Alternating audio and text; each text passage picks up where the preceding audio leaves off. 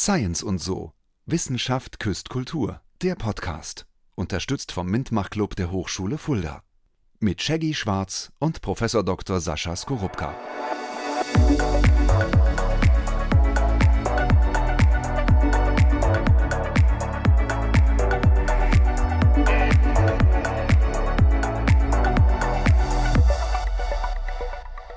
Hallo und herzlich willkommen zur neuesten Episode. Wir sind im neuen Jahr angekommen, eures Lieblingspodcasts Science und so. Wissenschaft küsst Kultur. Ein Jahr geschafft, die Apokalypse überstanden. Wir sind jetzt bei einem wunderbaren neuen Thema. Ich habe meine Globuli eingeworfen, um den Podcast durchzustehen. Ich bin Shaggy Schwarz an meiner Seite. Professor Dr. Dr. Dr. Sascha Skorupka. Sind ein paar Doktor mehr geworden? Ja, was, was so ein Jahreswechsel macht. Nein, sind es natürlich nicht. Ja, hallo und herzlich willkommen. Äh, schönes neues Jahr, kann man das noch sagen? Das ist immer diese Frage, dann kann man das noch sagen? Wir haben Ende des Monats, ich weiß nicht, sagt man es noch? Zum Zeitpunkt der Aufnahme haben wir noch Mitte des Monats, vielleicht geht's dann noch. Ja, da liegt hier noch Schnee in Fulda. Ja, und wir haben uns für das Thema Homöopathie entschieden, weil ja ähm, du dir das, Shaggy, schon seit Ewigkeiten gewünscht hast. Also es war so eines der Themen damals, als wir uns zusammengesetzt haben, was gleich bei dir auf der Liste war. Darüber müssen wir auch mal reden, hast du gesagt. Und wir haben jetzt zum Anlass genommen, dass der Herr Lauterbach, unser Bundesgesundheitsminister, eine Initiative gestartet hat, dass die Homöopathi homöopathischen Leistungen ähm, und äh, nicht nur die, sondern auch die anthroposophischen Leistungen, wenn ich das richtig im Hinterkopf habe, ähm, nicht mehr Kassenleistung sein sollen. Also die Kassen das nicht mehr im Rahmen der normalen Gesundheitsversorgung mit bezahlen dürfen. Und das ist eine Initiative, die Lauterbach schon glaube ich, oder eine, eine äh, Initiative, die Lauterbach schon seit vielen, vielen Jahren verfolgt. Die Diskussion gab es auch schon in der letzten Regierung unter Jens Spahn als Gesundheitsminister. Er hat gesagt, der Einspareffekt ist nicht so groß. Aber jetzt sieht das wohl so aus, als würde das so kommen. Wir sollten auch gleich darüber diskutieren, ob das sinnvoll ist oder nicht. Sollten wir gleich machen. Aber vielleicht kannst du uns ganz kurz erklären, was Homöopathie vielleicht genau ist. Homöopathie ist ähm, eine Lehre, die der deutsche Arzt und Gelehrte, ähm, der war vor allen Dingen als Arzt tätig, hat aber auch übersetzt und so weiter, ähm, Samuel Hahnemann, ähm, Anfang des 19. Jahrhunderts, meine ich, ähm, aufgestellt hat. Und da geht es darum, dass die Grundidee ist, äh, oder dass es zwei Grundideen gibt. Es gibt zwei Grundideen. Die eine Grundidee ist, Gleiches mit Gleichem zu heilen. Hm. Und die andere Grundidee ist, dass durch das sogenannte Potenzieren, nämlich immer weiter verdünnen, die ähm, Wirkung der Präparate entfaltet wird, verstärkt wird. Und Gleiches mit Gleichem bedeutet, wenn du zum Beispiel ähm, Herzbeschwerden hast und ähm, das behandeln möchtest, dann ist nach der Lehre von Samuel Hahnemann, also der Homöopathie, dann die Idee, dass du das mit etwas bekämpfst, was bei hoher Dosierung diese Symptome hervorruft. Also wirst dann sowas wie Fingerhut oder so nehmen. Ähm, also digitales, das ist der Wirkstoff in einer Pflanze, die sehr schön aussieht, aber eben leider auch giftig ist. Und wenn du das zunimmst, dann kriegst, wenn du das zu dir nimmst, kriegst du eben Herzbeschwerden. Und nach der Idee von Hahnemann ist es so, wenn man das dann äh, in einer sehr viel geringeren Dosierung zu sich nimmt, dass dann nach einer kurzen Erstverschlimmerung die Symptome gelindert werden. Mhm. Also Gleiches mit Gleichem vergelten, ähm, ähm, behandeln, nicht vergelten, sondern vergelten. behandeln. Da sind wir im Alten Testament, das ist ganz anderes. Gleiches mit Gleichem behandeln.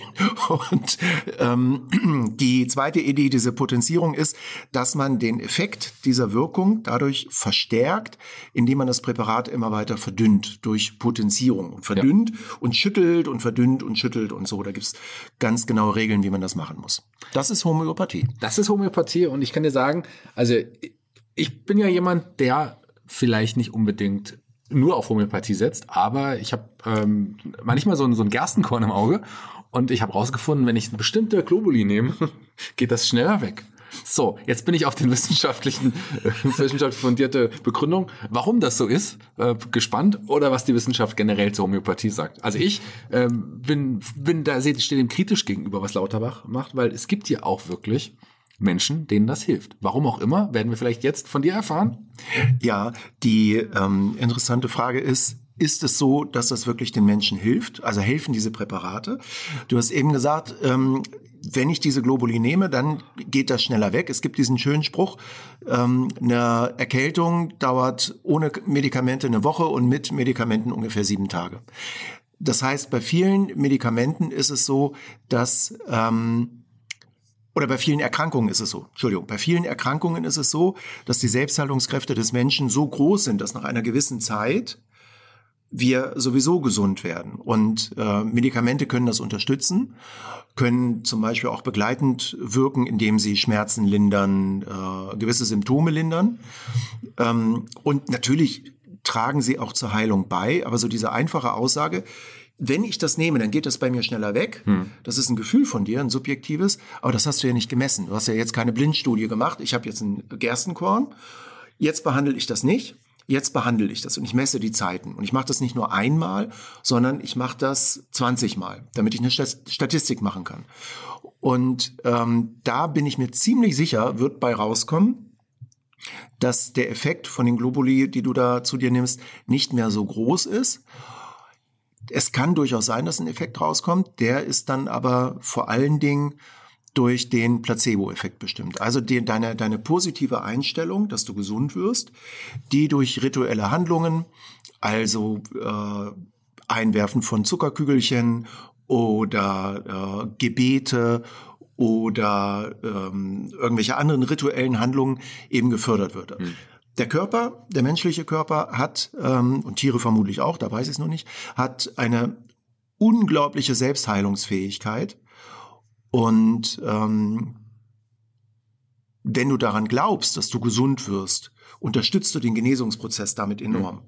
Und dieser Glaube kann dadurch verstärkt werden, unterstützt werden, dass du eben glaubensverstärkende Handlungen, also irgendwelche rituellen Handlungen vollführst. Mhm. Und dazu gehört eben auch das Einwerfen von irgendwelchen homöopathischen Mitteln. Das heißt, Placebo-Effekt ist ja. wahrscheinlich die Begründung. Gibt ja. es keine wissenschaftliche fundierte Begründung, warum es helfen kann? Nee, tatsächlich nicht. Also äh, das ist natürlich etwas, was seit ähm, ja seit über 100 Jahren tatsächlich schwer in der Diskussion ist, denn als Samuel Hahnemann damals das Ganze aufgestellt hat, hatte er Heilungserfolge, ähm, die natürlich, die er natürlich auch in Zusammenhang mit der mit seiner Homöopathie Anwendung gebracht hat, ganz klar. Ähm, und aus der heutigen Perspektive ist die Art und Weise, wie er das versucht hat zu untersuchen, durchaus für die damaligen Verhältnisse wissenschaftlich gewesen. Mhm. Er hat das an sich ausprobiert, hat äh, irgendwelche Stoffe geschluckt, hat das aufgeschrieben und hat dann irgendwie sich da sowas ähm, zusammen überlegt. Ähm, aus der damaligen Perspektive schon wissenschaftlich, aus der heutigen Perspektive aber natürlich völlig unwissenschaftlich, mhm. weil wir heute ganz anders untersuchen, wie Medikamente wirken und ob sie wirklich wirken. Denn ähm, durch diesen Placebo-Effekt Gibt übrigens auch das Gegenteil, den sogenannten Nocebo-Effekt. Mhm. Äh, hast du einen massiven Einfluss deiner Geisteshaltung auf deinen Genesungsfortschritt. Mhm. Also wenn du dem Ganzen sehr positiv eingestellt bist, wenn du für deine Gesundung kämpfst, wenn du dich dafür einsetzt, dann wirst du im Schnitt schneller gesund. Da gibt es Untersuchungen zu. Und äh, das ist dann der Placebo-Effekt. Der Nocebo-Effekt ist, ähm, wenn du die Grundeinstellung hast, dass das sowieso nicht hilft, dass die Behandlung nichts bringt, wenn du sowieso kritisch gegenüber äh, klassischer Medizin bist, dann ist es eben so, dass auch Präparate nicht anschlagen können, die normalerweise wirksam sind. Hm. Ähm, und solche Effekte untersucht man eben heute bei der Wirksamkeit von Medikamenten mit. Und wenn man ein Medikament hat, was irgendwie wirken soll, muss es ja einen Wirkungsmechanismus hm. geben. Und es gibt bei der Homöopathie keine Idee, keine naturwissenschaftliche Idee, Ideen gibt es eine Menge, aber keine naturwissenschaftliche Idee, wie es funktionieren soll. Denn ähm, die besonders wirkungsvollen Medikamente, homöopathischen Präparate, darf man eigentlich gar nicht Medikamente nennen, die haben Verdünnungen, dass von dem eigentlichen Wirkstoffmolekül nichts mehr da drin ist. Ja. Also das sind so, da werden so Größenordnungen genannt, äh, ein Molekül des Wirkstoffs in, äh, in der Größe des Bodensees oder so. Und der wird dann abgefüllt in kleine Ampullen oder beziehungsweise wird dann auf äh, Zuckerkügelchen draufgeträufelt und dann kriegst du das und dann soll das helfen. Und aus naturwissenschaftlicher Sicht gibt es nicht mal ansatzweise eine Idee, wie das funktionieren soll. Können wir uns auf homöopathische Arzneimittel einigen? Das wird doch ein Begriff, oder? Ich glaube, das ist sogar ein Begriff, der, der im Gesetz so drin steht oder bei den, bei den Kassen so angewendet wird. Ja. Ähm, also aus, aus physikalisch-chemischer Sicht ist es so, du hast einen Wirkstoff Also es gibt ähm, äh, niederpotenzierte und hochpotenzierte mhm. äh, homöopathische Präparate. Bei den niederpotenzierten ist es so, dass man tatsächlich Wirkstoff in diesen Präparaten findet. Und da kann es dann auch zu Vergiftungserscheinungen kommen. Also zum Beispiel beliebte Inhaltsstoffe ist sowas wie Quecksilber oder Arsen. Mhm. Ähm, das sind ja beide Schwermetalle. Die sind hochgiftig. Und wenn du homöopathische Präparate mit niedrigen Potenzierungen benutzt, dann kann es tatsächlich sein, wenn du das Zeug in dich reinpfeifst, dass du dann wirkstoffbedingte, in diesem Fall giftbedingte äh, Reaktionen bekommst. Und es äh, gibt auch Fälle, wo dann Leute, die dann mit diesen Präparaten behandelt worden sind und sich viel davon reingeworfen haben, die dann an Arsenvergiftung oder Quecksilbervergiftung erkrankt oder sogar gestorben sind. Da ist also Wirkstoff drin. Das dann zu nehmen ist aber tatsächlich sehr gefährlich, weil äh, Schwermetalle sind halt giftig. Und der, der große Witz, gerade bei diesen hoch dosierten oder sagen wir nieder, niederpotenzierten Präparaten ist ja, ähm, wir haben eine totale äh, Grundangst in der Gesellschaft, so, oh, da ist ja überall Gift drin. Also bei Lebensmitteln ist ja immer wieder äh, so äh, Ökotest oder so, da wurde dann Schmierölreste wurden in Nutella gefunden. Oder ähm, äh, was war das andere? Ähm, in Eiern wurden dann irgendwelche Sachen gefunden. Ich weiß es. Also irgendwas findet man immer ja. irgendwie. So, da äh, macht man sich Riesensorgen, obwohl das totaler Quatsch ist, weil äh, du müsstest, Mensch, wie, wie hieß denn ähm, das Sarajevo-Gift? Wie hieß denn? Dioxin, jetzt habe ich's. Ähm, Dioxin in Eiern. So, äh, um Gottes Willen, ein Riesenthema. Du hättest aber, glaube ich, viele hundert Eier essen müssen, dass du auf eine Dosierung kommst, dass du so viel Dioxin zu dir nimmst, dass es wirklich gefährlich wird. Mhm. Das liegt einfach daran, wir haben inzwischen Analyseverfahren, die so genau sind, du findest alles. Wenn du guckst, findest du alles. Äh, das war vor 10, 15 Jahren war das anders. Deswegen findet man heute so viel. Aber bis zu einer gefährlichen Dosierung musst du halt viel Eier essen. so, das macht kein Mensch. Bei 100 Eiern hast du eine Eiweißvergiftung, keine, keine Dioxinvergiftung. 100 Eier am Stück wahrscheinlich. Ja, ja, klar, am Stück. So. Und gleichzeitig werden aber Präparate in der Homöopathie genutzt, die höher dosiert sind, wo, wo wirklich anerkannte Schwermetalle, giftige ja. Schwermetalle drin sind. Und das hilft dann. Das finde ich schon mal völlig absurd. Und bei den ganz hochpotenzierten Präparaten ist von dem eigentlichen Wirkstoff, Arsen oder Quecksilber oder was es alles gibt, gar nichts mehr drin. Das ist ganz gut. Hm. Das vergiftet man sich wenigstens nicht. Aber was soll da wirken? Und dann wird gesagt, ja, es gibt ein Gedächtnis des Wassers. Und es gibt keinerlei, also wirklich keinerlei Hinweise darauf, dass es so etwas tatsächlich gibt, naturwissenschaftlich. Mhm. Ist alles untersucht worden. Und es gibt auch kein Erklärungsmodell, kein naturwissenschaftliches Modell, was darauf hindeutet, dass es sowas geben könnte.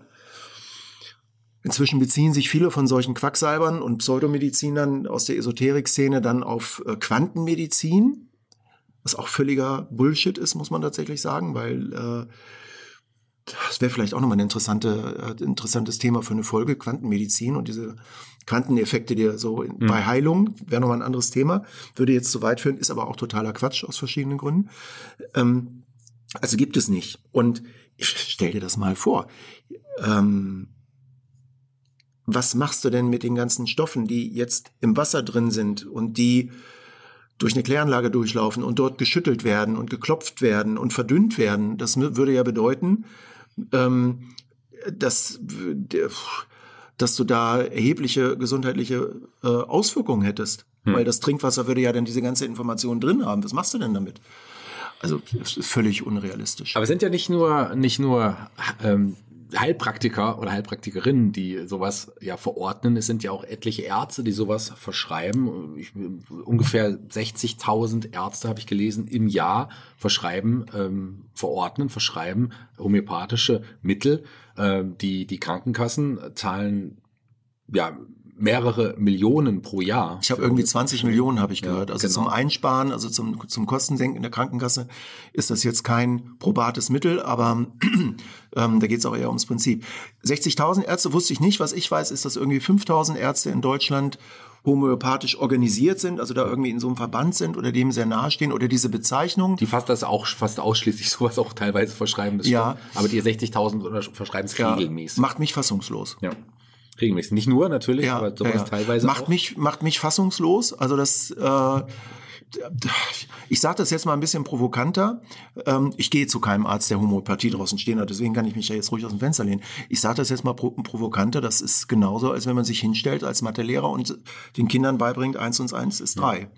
Es gibt einen bekannten Arzt, übrigens, der das auch öffentlich mal geäußert hat, dass er seit ja gut, in Sportmedizin, als Sportmediziner aktiv ist, mhm. ähm, ausschließlich ähm, homöopathische, biologische Medikamente nutzt in seiner Arbeit. Und das ist jemand, den du vielleicht kennst, ähm, Dr. Müller-Wohlfahrt.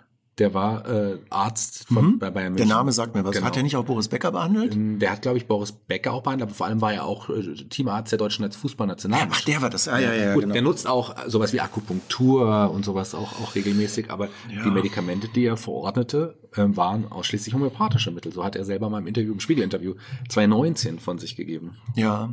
Prinz Charles ist ja auch ein großer Anhänger der Homöopathie. Ja. Ja, also ja, ähm, alles, was mir jetzt einfällt, äh, äh, kommt, glaube ich, nicht durch die Zensur äh, zu dem Thema. Nein, also es ist einfach so, ähm, um mal wieder so ein bisschen, äh, äh, um es jetzt nicht zu polemisch zu machen, ähm, es gibt keinen Wirkmechanismus aus naturwissenschaftlicher Sicht, keinen Wirkmechanismus, der eine Wirkung auch nur ansatzweise erklären könnte. Das heißt, man weiß überhaupt nicht, wie das funktionieren soll. Und es gibt keine naturwissenschaftliche, kein naturwissenschaftliches Erklärungsmodell, das ähm, darauf hindeutet, dass man das irgendwann mal vielleicht erklären könnte. Mhm. Das gibt es einfach überhaupt gar nicht. Das heißt, von naturwissenschaftlicher Perspektive ist es völliger Nonsens. Es kann man natürlich einwerfen, kommt dann immer so die Standardargument von den Leuten, die das befürworten, ja, ihr Naturwissenschaftler wisst ja auch nicht alles und ja, es gibt ja alles Mögliche zwischen Himmel und Erde, von der die Schule, das ist übrigens ein Hamlet-Zitat, äh, von der äh, die Schule nichts weiß.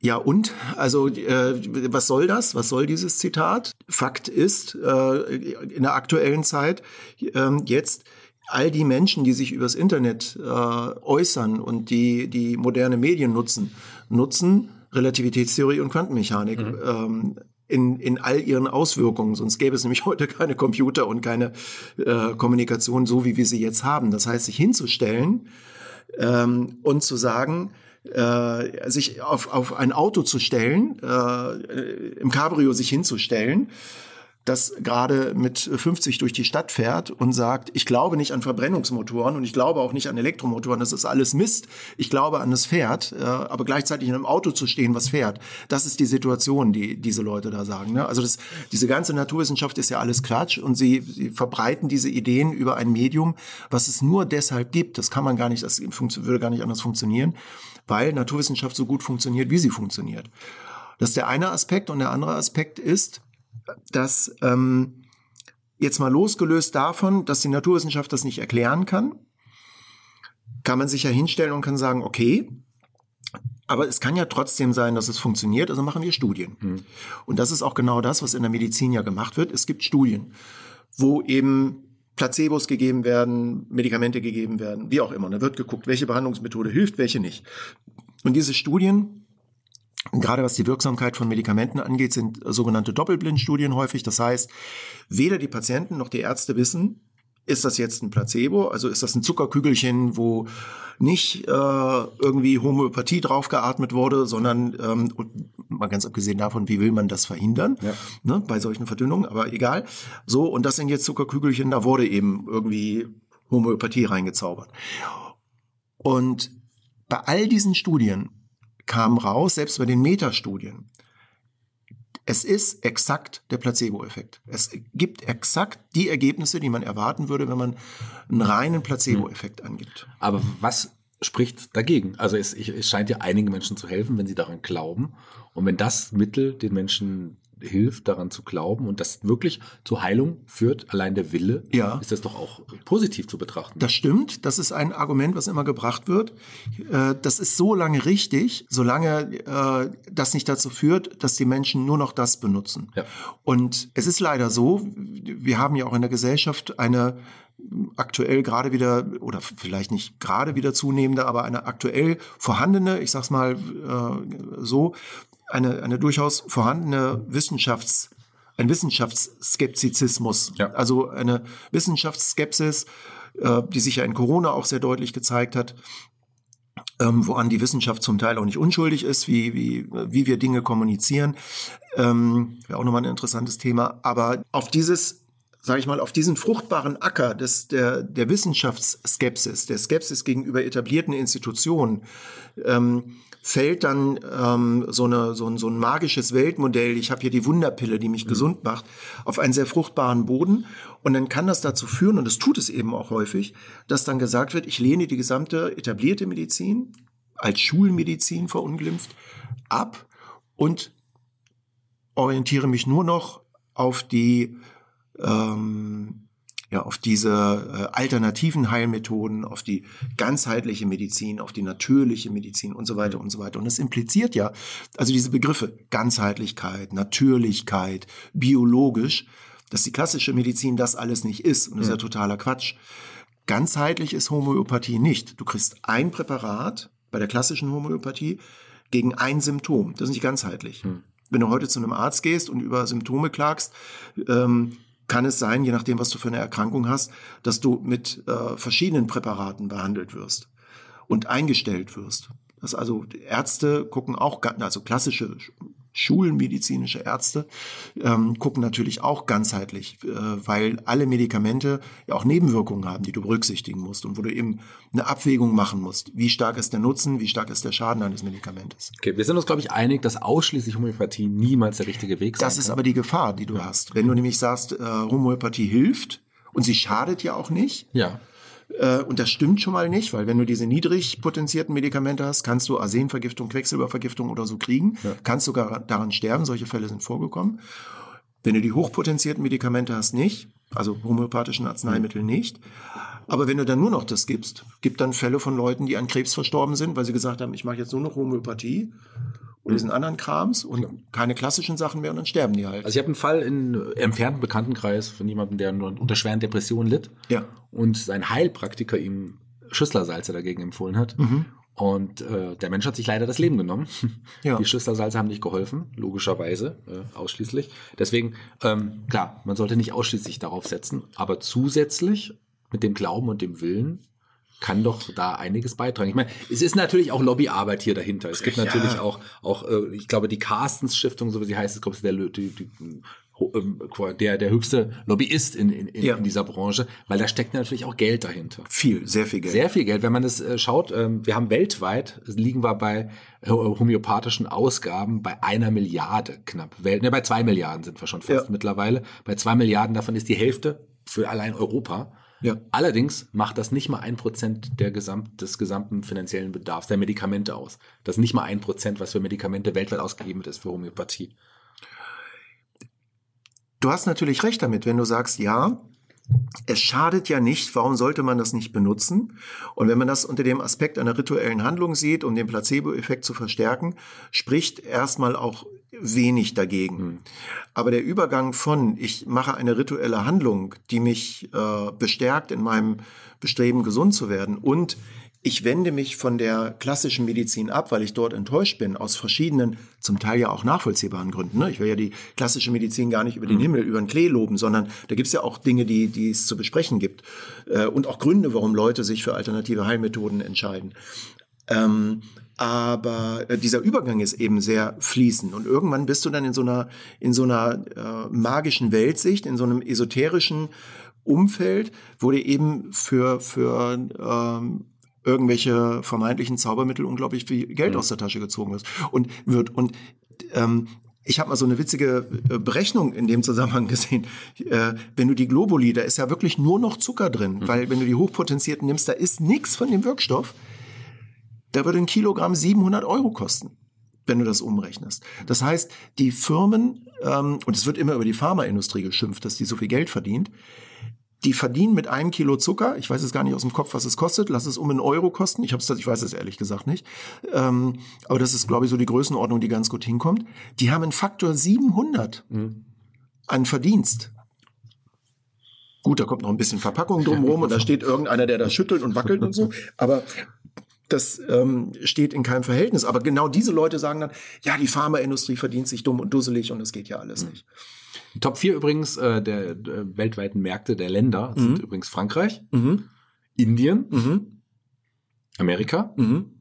Und? Deutschland wahrscheinlich. Deutschland, ja. ja. ja. Das ist die, die Top 4 der Länder. Ja, was mich an der ganzen Sache so fassungslos macht, ist, ähm, wie, wie, wie viel Wert diesen Dingen beigemessen wird. Also wie gesagt, ich habe überhaupt kein Problem damit, wenn Leute sich persönliche Rituale schaffen, die dazu beitragen, dass ihr Genesungsprozess voranschreitet. Gläubige Menschen beten äh, oder machen irgendwelche anderen religiösen rituellen Handlungen. Ähm, andere nehmen halt irgendwelche ähm, äh, Homöopathika äh, oder irgendwelche Schüsslersalze oder irgendwelche anderen Dinge. Das ist alles in Ordnung. Ich finde es schwierig, dass so etwas als Kassenleistung gemacht mhm. wird. Weil äh, wenn du, das ist deine Entscheidung, wenn du das tust, kannst du das tun. Die Wirksamkeit ist nicht nachgewiesen. Mhm. Also bei Homöopathie ist es ganz eindeutig. Das ist nicht nachgewiesen. Das heißt, es ist irgendeine Magie, die du anwendest, ja, dann zahl sie bitte selber. Mhm. Jetzt bei diesen 20, 30 Millionen, die das pro Jahr irgendwie in Deutschland ausmacht, das was verschrieben wird, macht das den Kohl nicht fett. Aber ich finde es ein wichtiges Zeichen. Und ähm, ganz ungefährlich ist es auch nicht, weil ein wichtiger Aspekt ist noch, ach, dann schmeiße ich mal so eine Globuli rein. Diese Idee, dass es Medikamente gibt, die nebenwirkungsfrei sind. Und das suggeriert ja Homöopathie. Die ist einfach sehr gefährlich. Mhm. Weil äh, du greifst mit Medikamenten immer in den biochemischen Haushalt deines Körpers ein. Das muss ja auch so sein. Da soll ja irgendwas passieren. Da muss ja eine Wirkung sein. Das heißt, du machst irgendwas biochemisch in deinem Körper mit dem Medikament. Ähm, und das geht nicht nebenwirkungsfrei.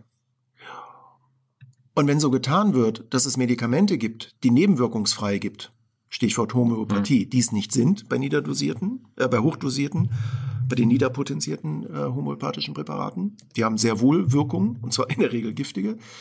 Ähm, du, du schaffst damit so einen Boden, so nach dem Motto, es gibt doch eine Alternative ohne Nebenwirkungen. Ja. Das muss doch böse sein. Das ist böse Chemie, das ist nicht natürlich, das ist nicht biologisch, das ist alles schlimm. Und da sind ja diese, diese Pharmaindustrie-Arschlöcher, die alle damit Geld verdienen, alles ganz furchtbar. Und die anderen sind die Guten. So, also Pharmaindustrie sind die Bösen, Homöopathie äh, und was es da alles für ein Krams gibt, das sind die Guten, weil mhm. die sind ganzheitlich und so weiter und so weiter. Und das finde ich ganz gefährlich als, als Metabotschaft, die dahinter steckt. Och, das macht ja nichts, wenn ich das einschmeiße. Und das Zweite, was ganz Schlimmes daran ist, du gewöhnst, also ich habe in meinem Umfeld Leute, die auch Homöopathie benutzen, auch bei ihren Kindern oder bei ihren Tieren.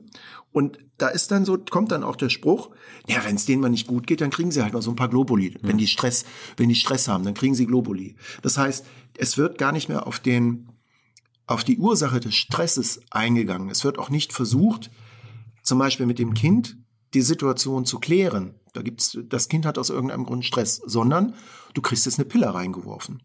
Und es ist erstmal eine Pille, egal ob sie jetzt homöopathisch ist, scheinbar nebenwirkungsfrei, oder ob da wirklich ein Präparat dran ist das, was das Kind da lernt, oh, mir geht's nicht gut, ich schmeiß eine Pille rein. Und mhm. das finde ich auch kritisch, tatsächlich. Ganz, ganz kritisch. Halten wir fest, du ja. unterstützt äh, die Pläne von unserem Gesundheitsminister? Wenn es an mir ginge, würde es noch viel weitergehen.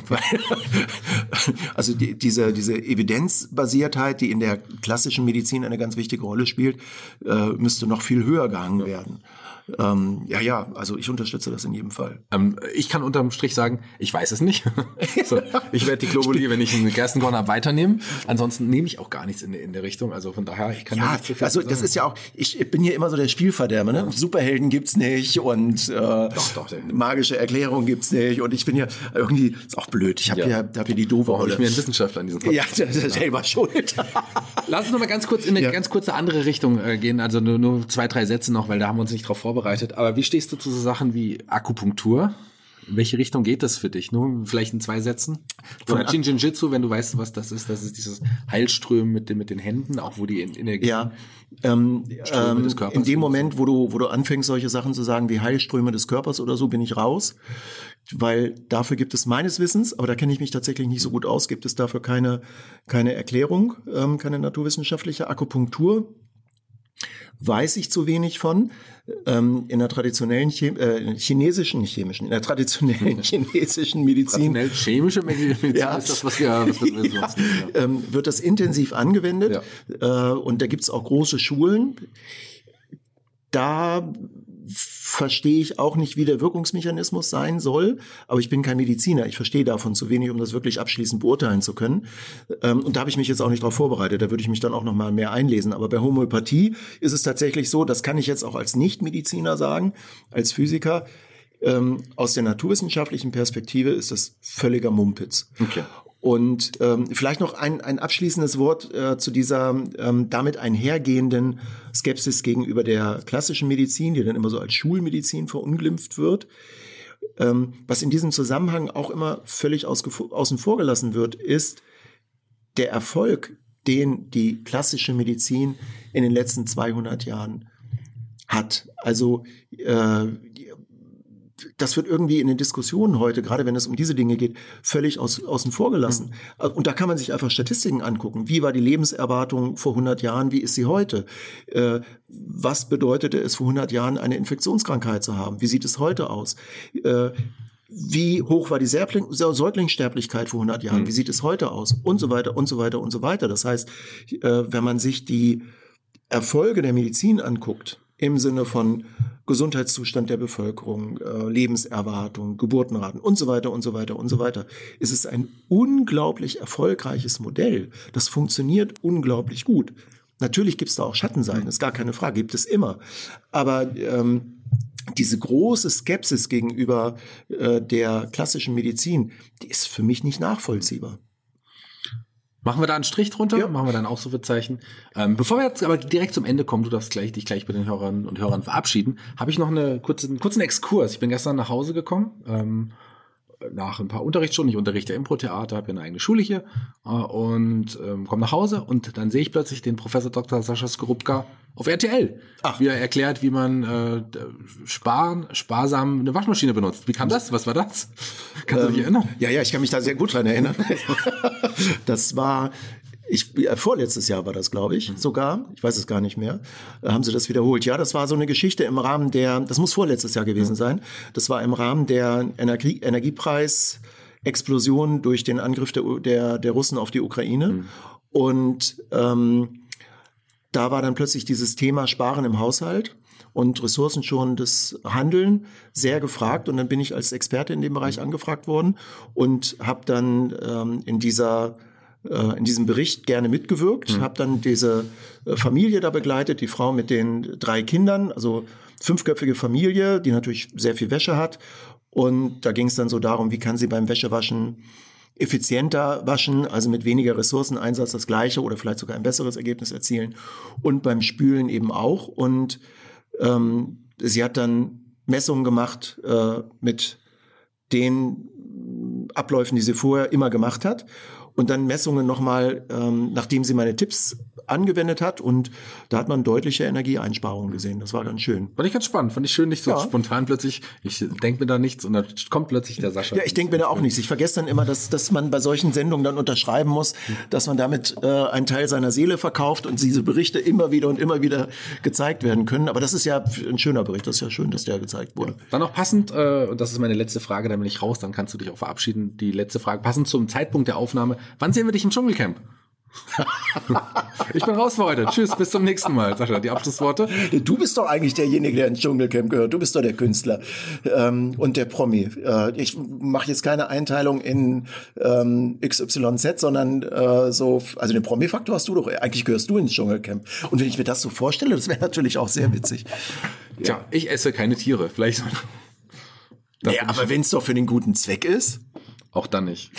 Ich mach's wie Costa Quadalis, Staffel 1, der hat, glaube ich, nee, der hat, glaube ich, in der Staffel 1, da habe ich noch geschaut, der hat, glaube ich, Tiere gegessen. Ich weiß es gar nicht. Ich habe das nie geschaut.